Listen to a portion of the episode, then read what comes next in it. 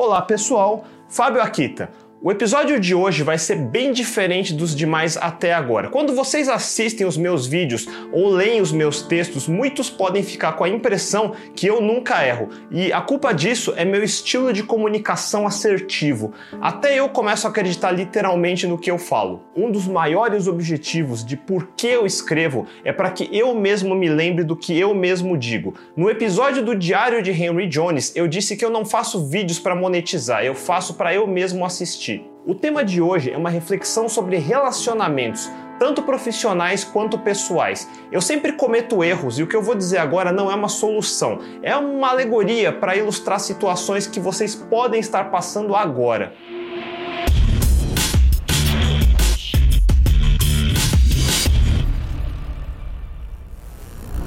Todo relacionamento é baseado numa coisa abstrata chamada confiança. Eu nem vou tentar definir muito, mas todos vocês compreendem o que é. No fundo, é simplesmente acreditar que a outra parte é sincera. Se não existir essa crença entre as partes, não existe relacionamento. Numa sociedade civilizada, empresas, patrões e empregados, vendedores e consumidores, é possível termos um mínimo de confiança graças a um truque que nossa civilização inventou talvez uma das mais importantes da história da humanidade. Eu, consumidor, não preciso confiar em você. Você, vendedor, não precisa confiar em mim, mas ambos confiamos em um terceiro comum, por exemplo, uma instituição chamada justiça, ou na internet poderia ser o Mercado Pago do Mercado Livre. O contrato que assinamos um com o outro tem validade porque essa terceira entidade que ambos confiamos promete garantir a execução desse contrato. O dinheiro é um símbolo dessa confiança. O papel moeda por si só não tem valor nenhum. Qual a diferença de eu te dar uma nota de 100 reais e eu te dar um papel comum escrito 100 reais?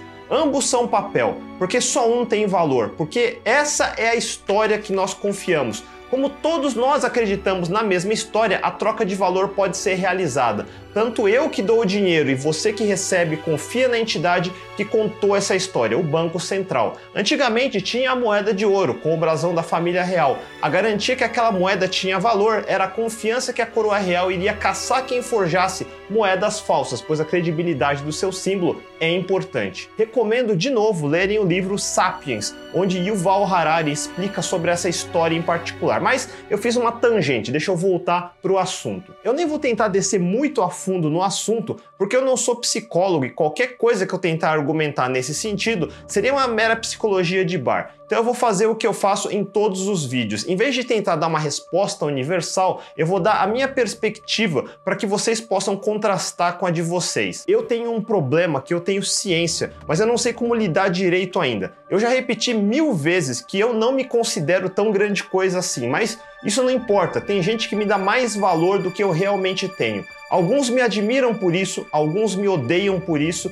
e eu nem fiz nada. Tudo que eu posto nas redes sociais, em palestras, nesse canal, é um conteúdo altamente curado, filtrado, editado e polido, ao ponto que quem me vê repetindo essas palavras pode acabar acreditando ao pé da letra que tudo que eu faço e digo no dia a dia é polido nesse ponto, e obviamente não é. E o problema? Vocês acabam contando com esse ideal mais do que com a pessoa por baixo. E isso não acontece só comigo. Grandes empresas têm esse mesmo problema. Muita gente coloca grandes marcas como Apple, ou Google, ou Facebook como um ideal. Lembram quando o Google tinha a famosa frase Make no evil ou não faça o mal? Daí qualquer pequeno deslize parece uma enorme traição a esse ideal. Pense em confiança como uma moeda. Sempre que eu permito alguém chegar perto de mim, seja numa amizade, numa relação de trabalho, comercial, eu considero que eu estou dando moedas de confiança. As pessoas costumam dizer que precisam ganhar confiança. Na verdade, confiança você já tem.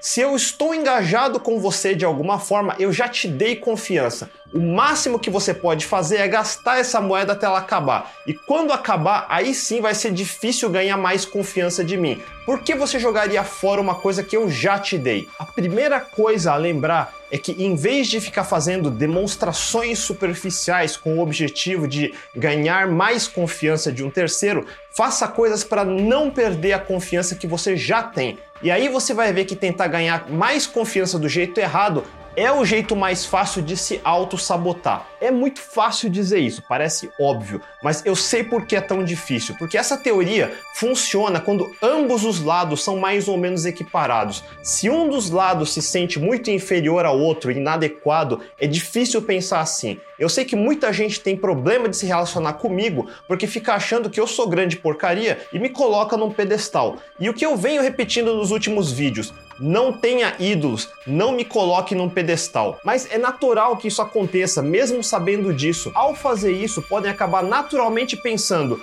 o que eu preciso fazer para alguém como o Akita dar confiança para alguém como eu?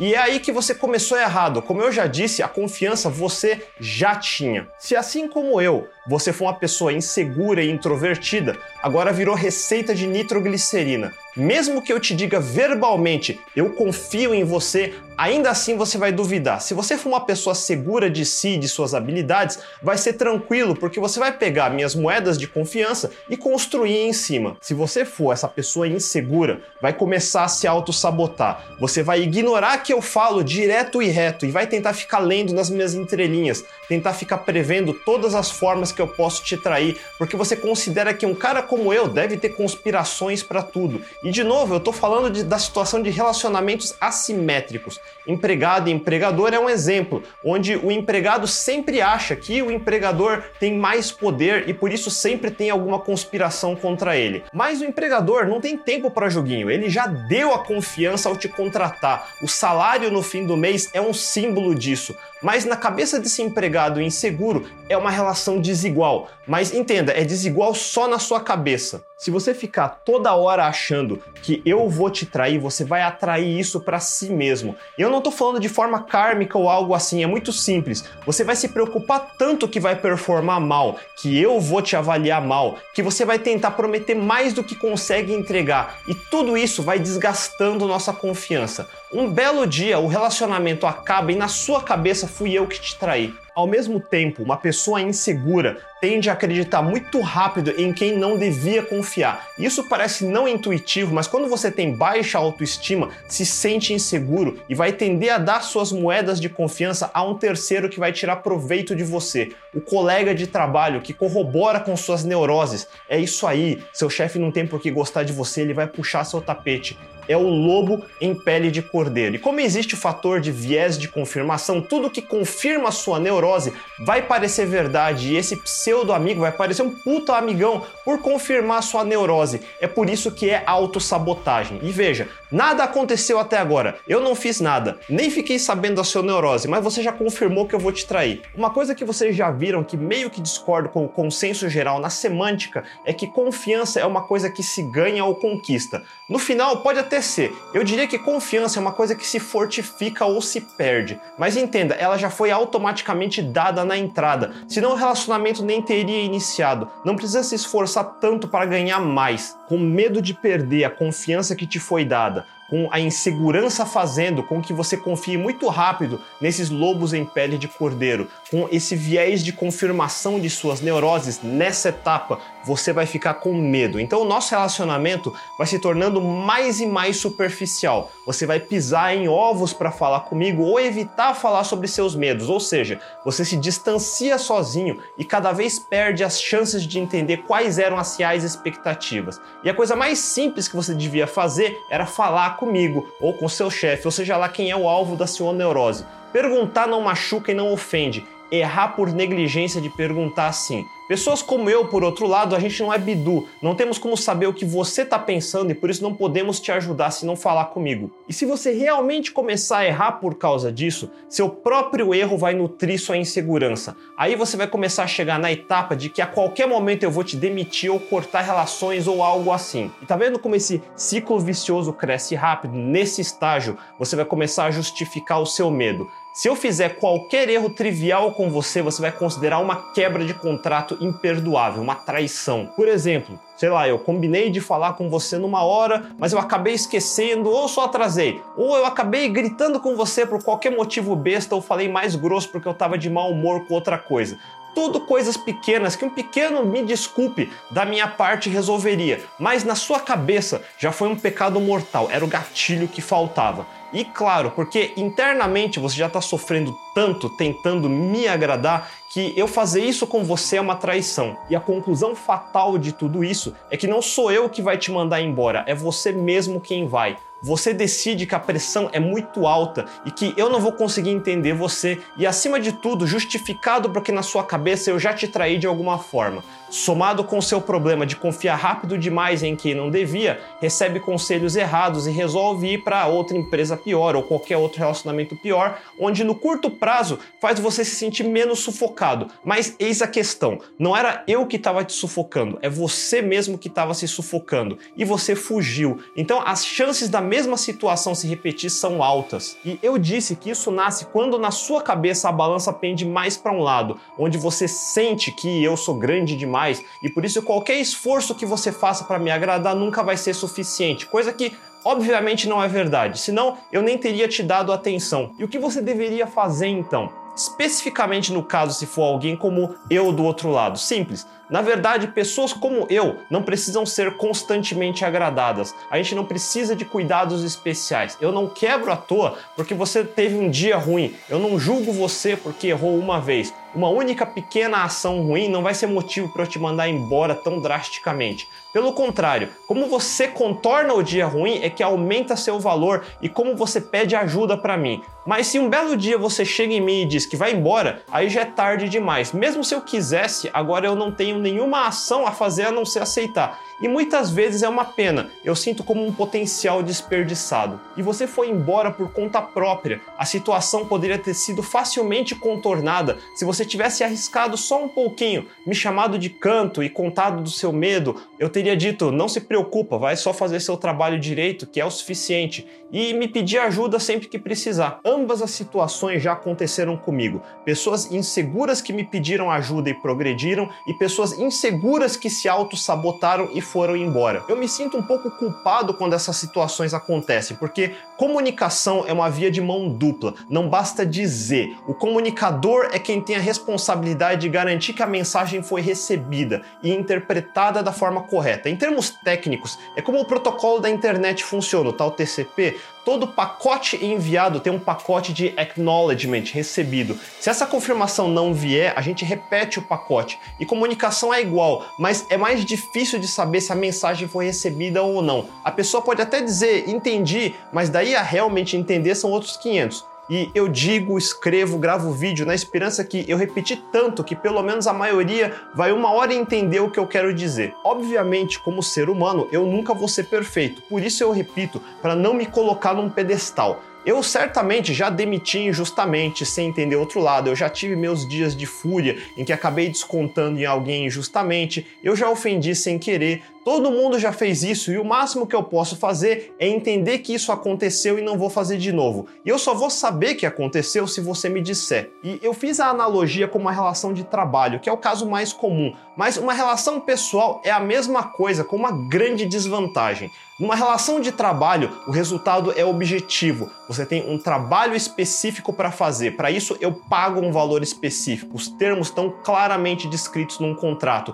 de forma não ambígua. Ter um contrato é sensacional, basta ler para saber o que pode ou não pode fazer. Num relacionamento pessoal, esse contrato não existe. É um processo demorado de tentativa e erro. Como eu disse no começo do vídeo, a história tem um twist. A motivação desse tema é porque recentemente eu estive do lado oposto dessa história, num relacionamento pessoal. E tá vendo como funciona curadoria de rede social? É o tipo de coisa que ninguém estava sabendo. Em resumo, eu coloquei uma certa pessoa num pedestal e as qualidades de fato justificavam isso. Eu posso falar sobre insegurança porque eu sou inseguro por natureza, para quem não sabia, e introvertido. Eu preciso fazer um esforço consciente para controlar minha insegurança.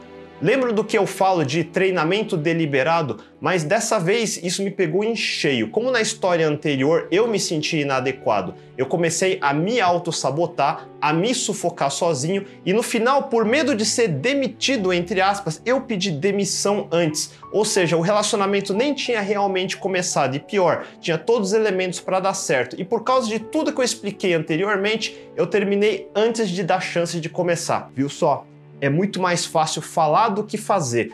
Tudo isso que eu narrei eu já sabia. Eu vi acontecer, mas na hora H até eu fracassei. Qual a única coisa que se pode fazer? Aprender a lição e não fazer de novo. Até lá, só resta lamentar com o nosso camarada Balvene. E claro, Balvene porque a intenção é só lamentar, não queimar neurônio com Red Label. Isso que chamamos de um cautionary tale ou conto preventivo. Eu estou dizendo tudo isso com o objetivo de prevenir alguém de cometer o mesmo erro. Ainda bem que nem todo mundo é assim, mas quando você tem problemas de insegurança e ainda mais se é uma pessoa introvertida, você vai internalizar o medo, vai acabar fazendo esse medo crescer. E quando você encontrar qualquer coisa super trivial para justificar essa neura, ela vai explodir e te consumir de uma só vez. Eu não fiz o que eu mesmo falo para as pessoas fazerem. Sleep on it que quer dizer durma sobre o problema. No dia seguinte, se eu tivesse feito isso, eu não teria tomado a decisão errada. Faltou um segundo de controle. E a moral da história é que por causa de um segundo, um caminho inteiro foi bloqueado. Muitas pessoas fizeram isso comigo ao longo dos anos.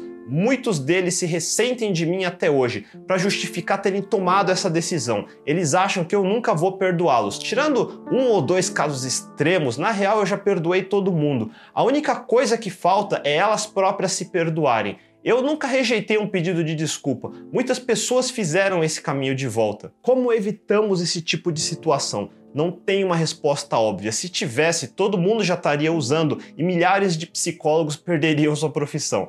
Eu estava no meio dessa situação e eu não percebi isso porque eu estava sufocado demais alimentando teorias da conspiração e procurando evidências triviais para justificar essas neuras. Um outro pensamento eu sou um empreendedor de muitas formas, como empresário, como comunicador, como mentor. Quem ainda idealiza o trabalho de empreendedor pode pensar que a gente faz planos perfeitos, que sabemos passo a passo o caminho do sucesso. E não é verdade. Um bom empreendedor é quem quebra a cara muitas vezes. A gente tenta 10, 20 vezes, tentamos várias coisas diferentes e com tempo suficiente, esforço suficiente e inteligência, uma delas dá certo. Tirando os casos de muita sorte de estar no lugar certo na hora certa, a grande maioria dos empreendedores, na verdade, são especialistas em lidar com fracassos. Nenhum de nós é perfeito, muito pelo contrário, aliás. Por isso tem aquela velha frase: quando eu era pobre, me chamavam de maluco, e agora que eu sou rico, me chamam de excêntrico. E você? Qual é o seu caso de relacionamento prematuramente quebrado por inseguranças? Conseguiram perdoar vocês mesmos? Compartilhem com a galera nos comentários abaixo. Se curtiram o vídeo, mandem um joinha, compartilhem com seus amigos, assinem o canal e cliquem no sininho. E essa semana, de novo, a gente vai ter só um vídeo. Chegou meu novo workstation de edição que eu preciso configurar e vou gastar um tempo fazendo isso. Então a gente se vê terça que vem. Até mais!